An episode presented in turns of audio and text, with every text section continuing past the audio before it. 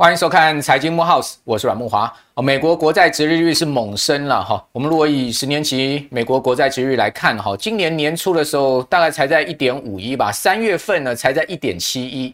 结果呢，最近居然可以升到将近三趴了，是创下三年来的新高啊！这一波美国国债殖率的上升幅度跟速度啊，哦，真的可以讲说是 number one 了哈。那当然，这个主要原因啊，上升这样子的一个快速啊，背后的因素就是因为通货膨胀啊，来的是既猛又快。而且呢，美国联准会似乎啊要采取绝对强力的手段呢，去压制通膨了，所以导致了这个殖利率快速的上升。当大家在看这个殖利率的同时啊，很少人去看到说所谓的实质殖利率。什么叫实质殖利率呢？实质殖利率就是说这个名目殖利率啊，要去跟通货膨胀平均的通货膨胀率相比了哈。如果说哪一个高哪一个低减出来啊，如果是一个负数的话，代表这个实质殖利率是一个负的哈，代表说呢现在通膨还是。呃，高于这个国债殖利率。如果说减出来是正的，好，那我告诉各位，好，那这代志大掉了哈。等一下我会跟各位讲有什么影响啊。那如果说减出来正的话，代表什么？代表说呢，这个是这个殖利率啊，现在目前名目的殖利率是高过这个通货膨胀率的。那现在目前就已经出现这个状况了，大家可以看到我的手板哈，哇，这个实质殖利率已经转正了，这个是呃不常见到的一个状况哈。那这个转正代表什么意义？我们刚刚已经解释了所谓的正负之间的关系哦。那转正代表什么意义？转正代表这个市场的投资人哦，他们认为啊，联准会后面的升息行动啊会非常的迅速，而且呢，他们认为说呢会有效的压制通膨，好，所以说才会使得这个国债殖利率上升的这个幅度跟速度哈超过这个通货膨胀率上升的情况。哦，那这当然一方面来讲是一个好事，就是说哇，这个市场对联准会还是有信心的，对不对？就是说联准会这个霹雳手段是有效的。但是另外一方面，我们刚刚讲代志大条是什么？因为呢，这个实质殖利率转正了，那通常会对这个科技股，尤其是成长型的股票、高本益比比的股票，好，方相当的不利。所以各位可以看到，今年以来啊，如果我们讲标准普尔五百指数好了，整体的跌幅大概在八趴左右，但是你可以看到。标普里面的科技板块，好，我们讲说这个 information 哈，这个科技板块呢，它的跌幅呢已经超过百分之十五了，好，这就为什么，呃，解释了说呢，呃，这两个指数之间的一个差异性啊，也就是说，投资人呢就开始在砍这个成长型的股票、科技股了哈。大家可以看到，我们再做一个比较，这个比较这个基点哈，就是说今年初，好我们刚刚讲这个美国十年期国债殖率是一点。一点五左右哈，那从这个一点五，这个今年以来大概四个月的时间，各位可以看到，同期间呢，哦，道琼工业指数只有下跌四趴哦，所以道琼三十成分股算是很硬挺了哈。那另外标准普尔五百指数呢，呃，跌了将近八趴，可是各位可以看到，我刚刚讲了，像科技股啦这些所坐落的呃这个 information 这些板块呢，他们今年已经重挫了超过十五趴了。好，那罗素两千啊，这个成长型的股票指数呢，更是也是跌了这个十一趴之多了哈，所以从这个指数的一个对比啊，大家可以发现我刚刚所讲的这个道理，也就是说，一方面我们可以看到这个市场呢认为联准会后面啊是有办法压住通膨的，但是另外一方面呢，也可以看到现阶段啊对科技股产生了非常的大的影响，而这种影响会不会？让我们这个过去大家偏爱的，像买辉达啦、买超微啦、好买苹果啦、哈这种所谓的比较偏向这个成长股或是价值型的成长股呢，啊，今年就是一个不对的投资策略呢。我们今年是不是要呃改变我们的投资思维哈，跟投资方法？我们今天请到了这个美股的投资达人啊林修和来到我们的节目现场。修和你好，嗨，大家好，我是修和。好，那修和等一下会来。告诉我们他的投资策略啊，同时我等下会请教他说，在这一波这个下跌声中，很多人都慌了手脚哈，你到底有没有做这个呃投资策略的改变跟持股的改变哈？那在在访问你之前，我们先来看一下啊，这个最新的就在我们录影这个前前戏没有多久的时间啊，呃，这个鲍尔又出来谈话了。那这个也是啊，在五月会议啊，因为美国联准会的会议是五月三号、四号啊，这个五月会议之前，鲍尔最后一次可以公开出来谈话，因为之后就要进入到缄默期了。结果呢？这个毫无意外的，鲍尔再度放鹰，而且呢，让市场觉得他更鹰了。鲍尔说什么呢？他说呢，呃，面对现在目前通货膨胀的形势啊，第一个啊，他讲说他不确定现在是不是一个通膨高点哦，这就是让大家心里面这个凉了一半的一个原因了。因为你联准会主席都不确认现在是通膨高点，我们怎么能确认呢？第二个呢，他讲说啊，联准会要采取这个绝对果断而且迅速的行动呢，去压抑通膨，而且他已经直接讲了，五月会议上面。会讨论一次升息两码，好，那这个还不打紧，结果呢，地区分行的行长原本是相当鸽派的戴利啊，还加码演出了，说不止这个五月要升息两码，那之后呢，更是连续要这个升息两码。好，那这个就让市场啊感觉到压力非常大，所以你会发现，哇，这个美国的科技股啊，真的是出现很大的一个翻转。原本在鲍尔谈话之前呢、就美股的周四啊，这个纳查克指数一开盘是直接冲上去涨两趴，结果收盘是套跌两趴，差了四趴之多，就是因为鲍尔又放鹰了。好，同时呢，鲍尔还讲说啊，现在目前美国的就业市场非常的火爆。所以说呢，联准会还要去压抑这个过热的就业市场啊，这是怎么回事啊？连就业市场它都要去打击啊，那这个打击到经济了吗？好，另外我们再提用一个指标给大家参考，这个指标各位看到这张图啊，我解释一下，这个指标是美国散户投资人协会 AAII，好，他们呢每周都会去调查美国这个散户啊，他们到底对这个市场看多看空，结果现在目前呢看空的比率啊。哦，是高达了百分之四十八点四，看多呢只有百分之十五点八哈。那我们用这个看多看空啊来相减，一减出来呢是百分之呃三十二点六个百分点，三十二点六个百分点已经是啊这个悲观程度啊是到这个二零二零年。三月以来更悲观的一个情况，就是疫情当时也都没那么悲观，好，所以可见现在市场哦，真的有一点超卖的现象。另外，我们还可以看到另外一个指标，就是所谓的牛熊指标了哈，这个 Bull Bear Ratio 哈，这个 Bull Bear Ratio 啊，现在目前已经是这个来到了一点二，哈，这个比率来到了一点二。那事实上，这个指标如果啊掉到两趴以下哈，基本上就已经是很悲观了，好，更不要讲一点二，好，如果掉到一。啊，甚至呢，我们可以讲说是在历史上面告诉我们，它就是一个很超值的买点。那现在会是这样的一个状况吗？所以这个问题就要先请教这个我们的美股投资达人啊，这个股市现在是不是大家都太悲观了？哦，最近股市其实弥漫弥漫着非常多悲观的一个讯讯息，好，不管是升息啊、战争啊，或者联准会的很多很多讯息啊，其实都是比较偏向悲观的。哦，但是大家有没有知道一件事情呢？大家有没有听过一句话，就是悲观的人看起来比较聪明。大家知道吗？就是在这十年当中，市场上都有很多不确定性，很多大师呢都会说，哦，美股要大跌啦，台股要大跌啦，或者房地产要大跌啊。但是你有没有发现，其实最终其实股市或者房地产长期来看都是上涨的，嗯，所以短期来看的确是悲观。我也认为说短期真的很多不确定性，哦，但是呢，我觉得大家在投资的时候呢，还是要保持一个乐观的态度，因为乐观的话呢，你长期在市场上，我觉得会赚钱，嗯。那主要原因是因为呢，我们看一下，就是看这张手板。如果这是看美股两百年的话呢，其实呢，股市呢长期来讲是上涨的。你看一些债券啊、黄金啊或其他东西，长期来讲报酬率都是远不如股市的。嗯，所以我认为说，如果你是做长线投资的话，我觉得你大家不用太过悲观。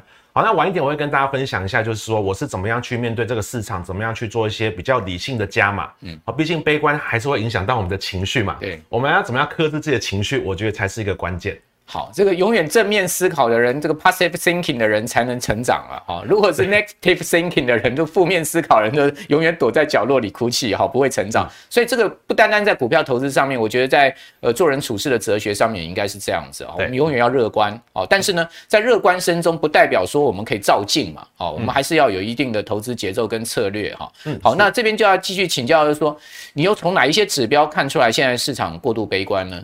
我这边呢，主要会参考 CNN 的恐慌与贪婪指数，然后这个恐慌与贪婪指数呢，它会把它分成零到一百分。那我觉得它是用很多客观的因素呢去做一些分析。嗯、那我很喜欢参考这个样的指标来了解说，诶，我现在的恐惧是因为被台湾新闻影响，还是这个市场上真的恐惧？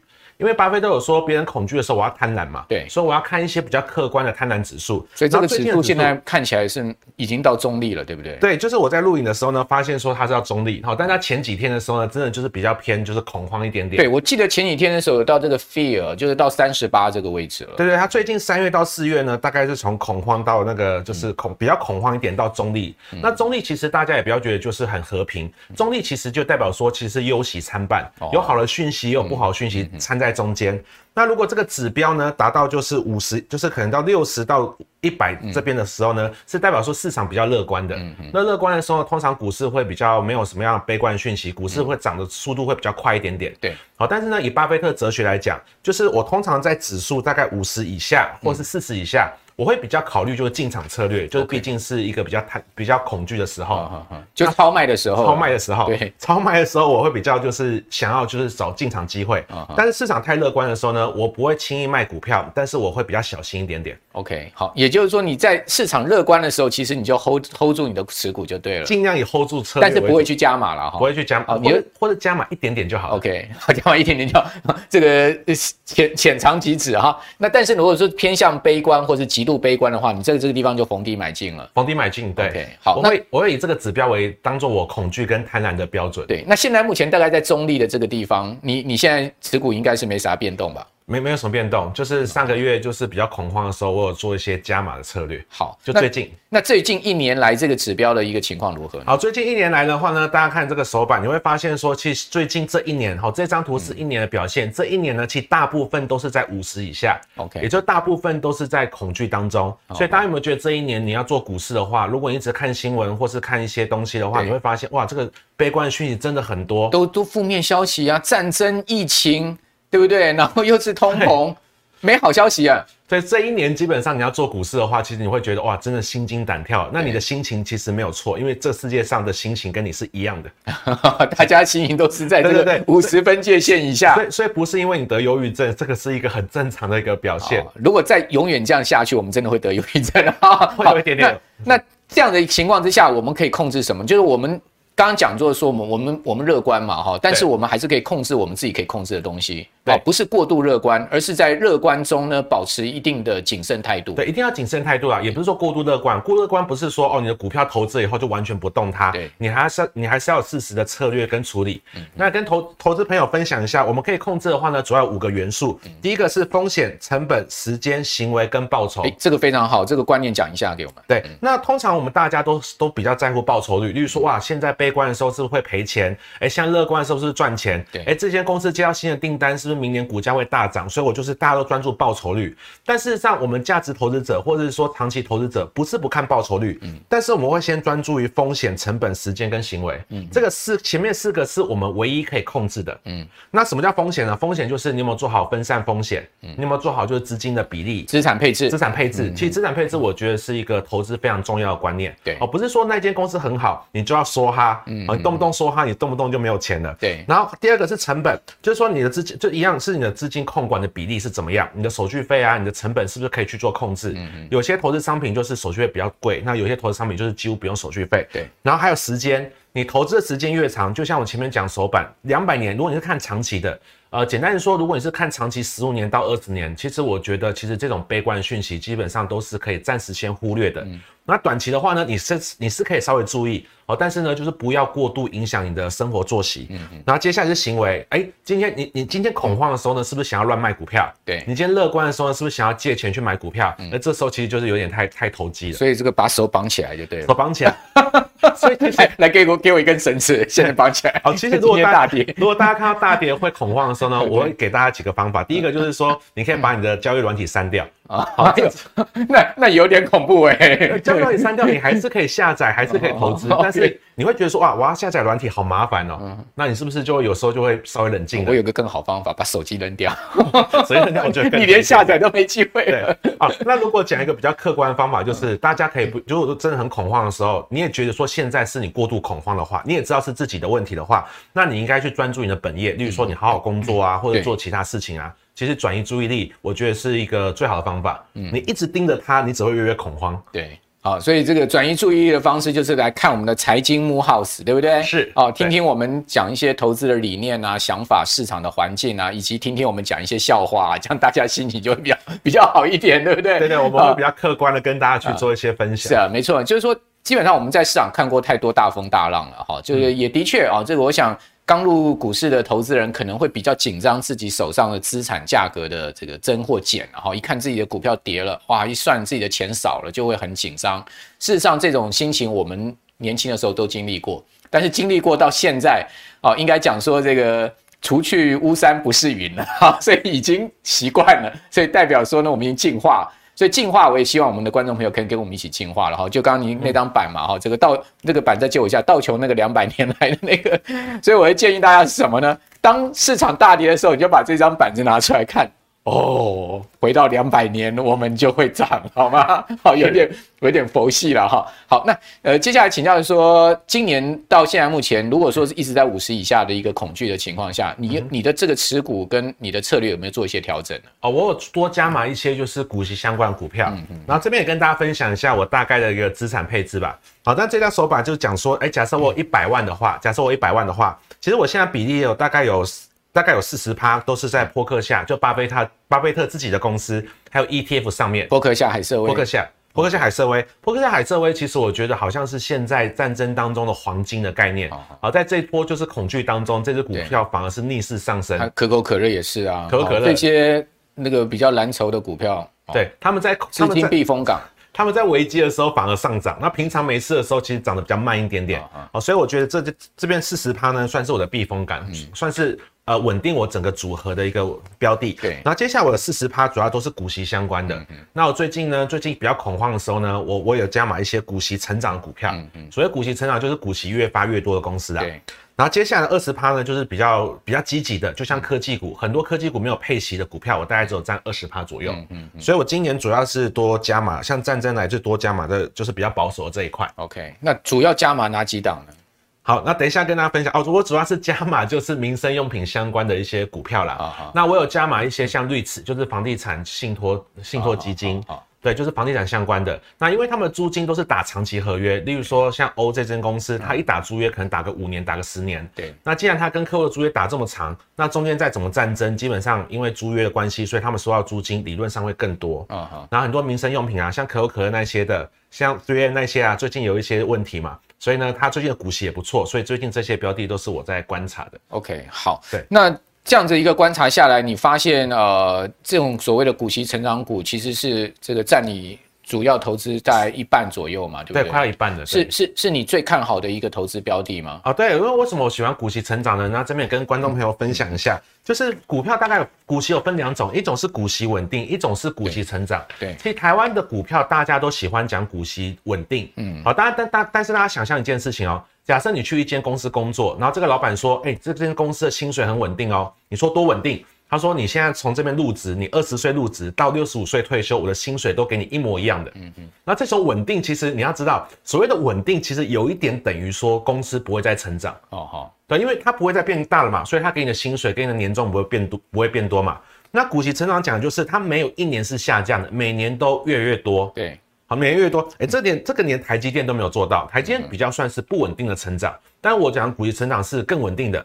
如果你发现这间公司的股息越发越多，就它越赚越多钱，它是不是可以抗通膨？那我觉得最近升息或通膨的议题啊，你买一些股息成长更久的公司，我觉得是会更安全的。嗯嗯。然后这边也跟大家分享一个我觉得蛮惊人的数字啊，如果你是第一次看到的话，那台股大概有一千只，但台股目前股息成长超过十年的只有三间。OK。好，这三间呢，每一年股息都成长，每一年股息成长就没有一年下降啊，就是有点像是老板给你年终奖金，没有一年下降。对。疫情大爆发。老板会跟你说，我今年要加薪。对，那就像有些公司股息成长超过十五年哦，也就是二零零八年的时候呢，它的股息还是上升的。对。好，其实我选的公司都是尽量选，就是二零零八年都赚钱的公司。嗯嗯嗯，因为有就是我出生到现在，目前最严重的海啸应该属于二零零八年，差不多啊，跌掉四五十趴嘛。对，那二零零八年的话呢，如果这间公司都赚更多钱，都可以发更多配息，那我觉得它以后如果发生一些呃更大的危机，我觉得它抗跌能力会比较强啦。所以我最近加码都是抗跌能力比较强。OK，好，事实上我都是选择就是股息成长超过十五年公司。嗯嗯，那股息成长超过十年公司，美国有大概五百间啦。那我。我觉得选择应该是蛮多的。OK，好，那修和这个三档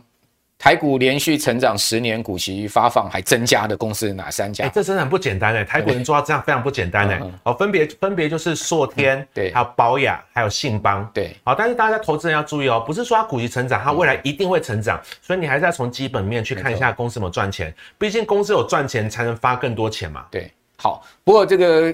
股息成长也不代表股价会一直成长哈，比如说像是宝雅 就是相反的例子哈，它股价是一路跌哈，好，所以说在这样状况之下，我们还是呃这个呃，当然就是说一个资产配置了，你也不要全压在单一档上面哈。那我觉得美股的股息成长股，他们的这个股价的一个稳定度是比台股来的高了哈。不过你刚刚讲这个信邦确实是，比如说它的股价长期是上涨的哈，所以也是有正面的例子。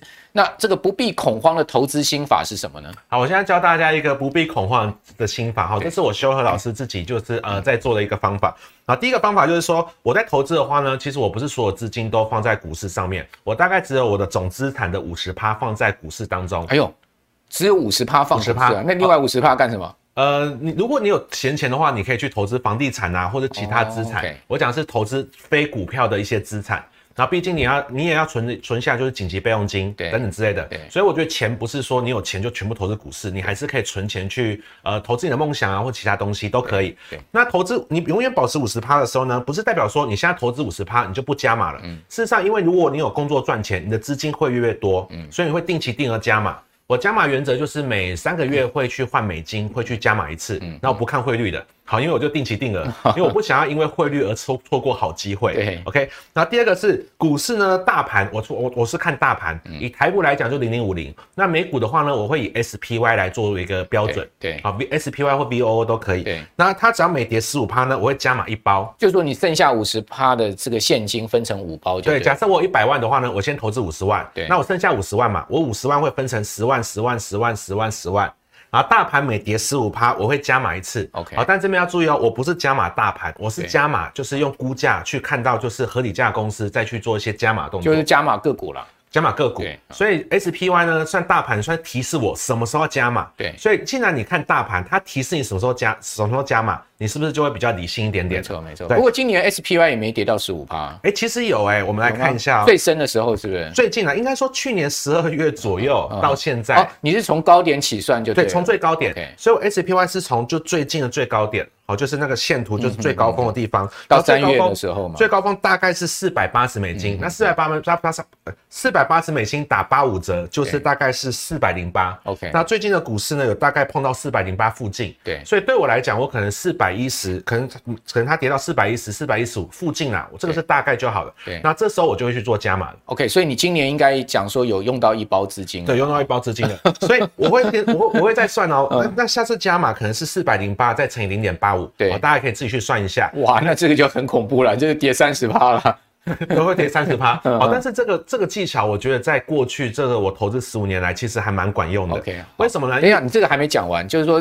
加码一包之后呢，还有这个平时要努力存钱嘛，对不对？哦，平时要努力存钱，就是平时努力存钱，我觉得很重要了。对，因为不是说你投资五十趴以后你就不能投资，你平时努力存钱，你的资金变大了，你是不是就可以投资更多的一个资金？没错。然后呢，你尽量要保持就是只只进不出。对。好，那如果你真的进去真的很恐慌，你觉得还会继续再跌的话呢？你就是把手机丢掉。好，刚刚我们今天教大家这个方法，对。你你大概怎么存钱呢、啊？你每个月把你赚的钱百分之多少存下来？啊，其实我都会存大概六七十趴，六七十趴啊。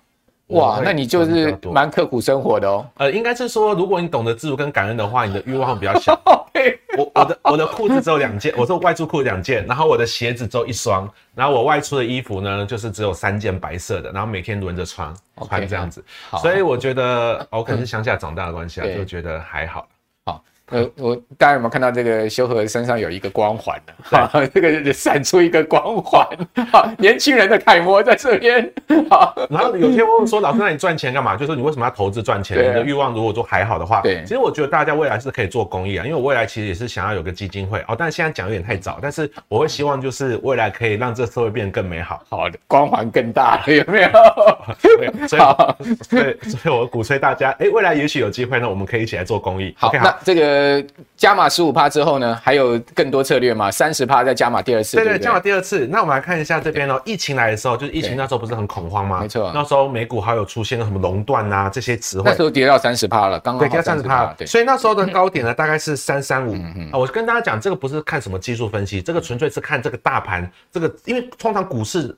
大盘大跌，对，很多个股也会大跌，对。那很多个股如果这时候超跌，跌更多，哎、嗯欸，这时候也许就是危机入市的机会了。嗯、所以那时候从三三五呢 跌到就是二八二八四点五，哎，那时候跌十五趴，所以中间可以加码一包。所以这边的话主要是加码两包啦。那你只用到两包，那还有三包呢？三包就放着了，放着 OK。其实我觉得现金就像氧气，如果你有现金，其实我觉得你生活会比较不恐慌。对，那很多投资朋友很恐慌，是因为他投资了九十趴、九十五趴，所以他的任何股市的风吹草动对他来讲影响都非常大。嗯，所以你看到，如果现在是我投资五十趴的话，现在股市如果大跌三十趴，哎，对我来讲，我总资产只有损失十五趴，对，我的恐惧就会相对于减少一点点。所以说，这个现金就是你的氧气，所以你就会。有氧气可以呼吸，就不会紧张了。对对对，好，你刚刚讲说很多人投资九十趴、一百趴，我跟你讲不止，有人投资到百分之两百五十，用融资买进就二点五倍杠杆啊，或者是你用什么？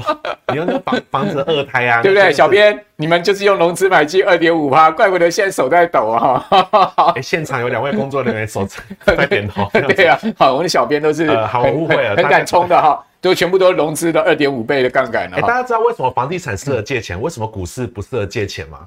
因为房地产它的波物价，房地产的价格波动比较稳定，对，所以稳定的价格比较不会上下起伏那么大。对，价格波动比较没那么大的东西，你借钱我觉得比较没有问题。但是股市波动比较大，它会考验人性。好，然后但是人性这种东西呢，通常是大家很很难去。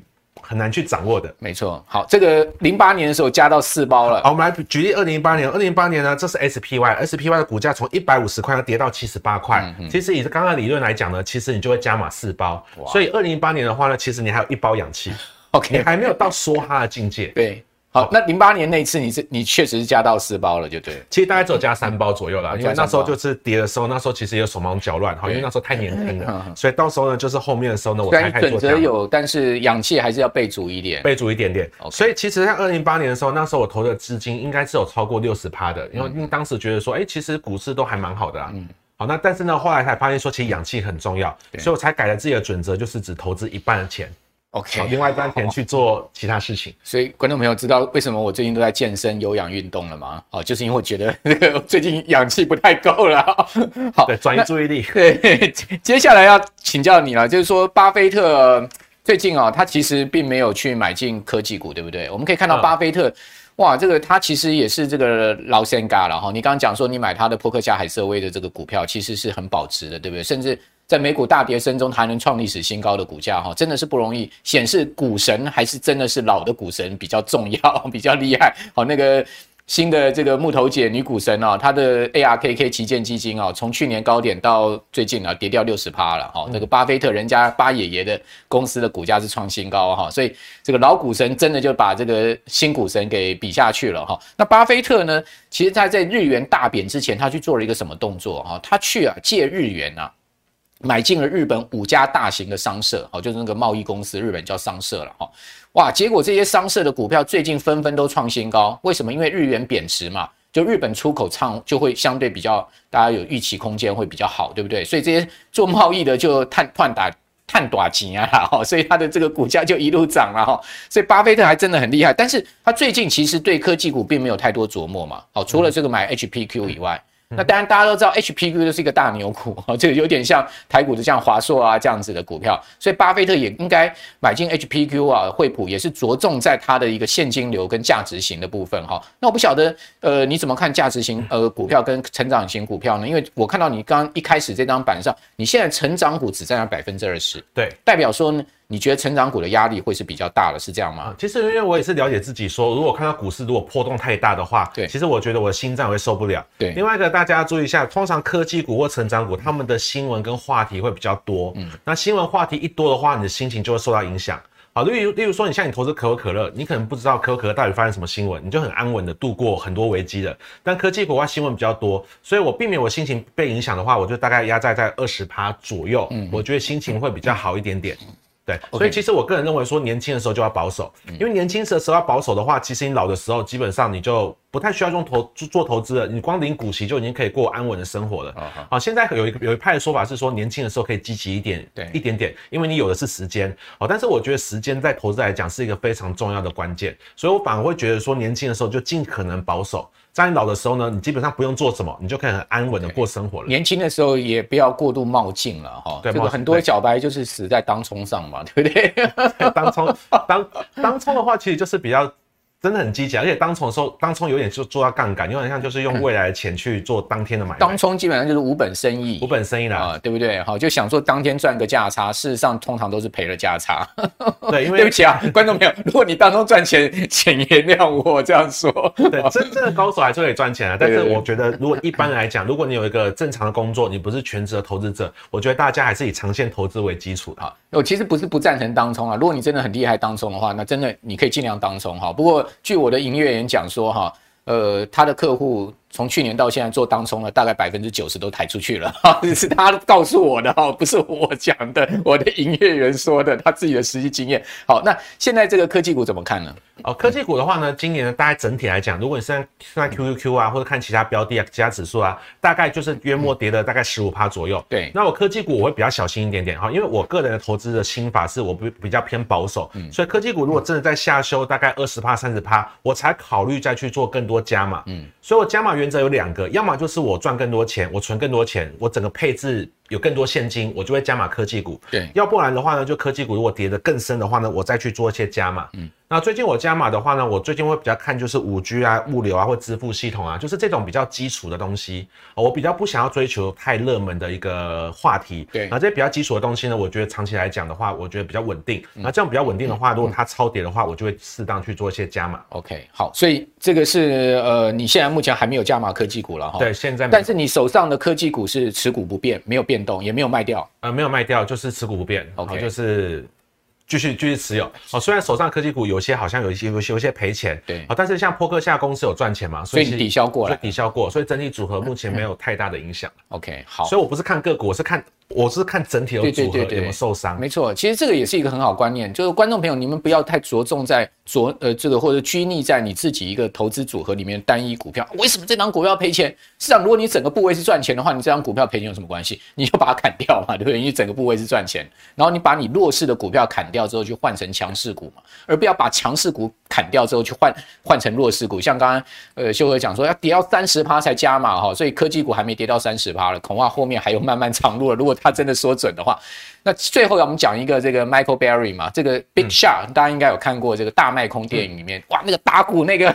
疯狂的基金经理人，人家做多我做空，然后连续做空两年被尬空，空到最后老板都要 fire 掉他了之后，没关系，继续打鼓，最后他赢了，对不对？因为美股零八年崩盘，是好，大家应该有看过大卖空哈，那个疯狂的打鼓的基金经理人就是我们现在最后要介绍了。对，那大卖空没有看过的话，建议投资朋友去看一下，那个是非常经典。那大卖空的主角呢，其实他最近在二零一九年，应该不是最近，这几年二零一九年，他有说他有投资美国、日本的一些日本的中小企业股票。哎，其实大喵公他在做什么？其实我会关注，但那我不是跟单他去做什么。对，那他做日股的时候呢，其实当时修老师我自己本身就有在多开一个额外户头，然后我就是去做一些日股的操作。嗯，所以其实我有另外一个部位不是做美股，是专门投资日股。哦，就换成日币投资日本当地的股票。OK。但日币最近贬很多啊，你有点亏损回家了哈。呃，其实我觉得无所谓了，反正我美股是大部分的哈，日股主要就是因为以前喜欢去日本玩嘛，所以我觉得哎、欸，日本好像很熟悉，就是投资，所以你还是会花钱的哈。会花钱，对，到日本其实没有有花不少钱的，会花钱，但是以最省钱的方式去做旅游了。我我觉得其实该花还是要花啦。哦，就是我把钱花到刀口上。好，那我们讲一下它。对对对，我们回到正题。所以所以像像我之前就有关注一些标的，例如说像东映，因为我之前也是比较宅一点，会看漫画嘛。对，哦像。像什么七龙珠啊、美少女战士啊，好那个那个那海贼王啊，都是东映的。龟派气功，对龟派气功哈，那个都是看得起来就很热血。哎，其实这间公司在二零一八年的时候，二零一九年的时候，它要跌到一个还不错的合理价格哦。好，如我当时估算的。然后当时龟甲万啊、日清啊，其实我觉得它表现都是泡面股，泡面的，对，就是食品相关的。龟甲万就是酱油嘛，好，它是在日本上市的。好，所以我就会关注这些民生用品，因为日本很多老牌的公司，所以我就会关注这些公司去做投资这样子。好，那巴菲特呢？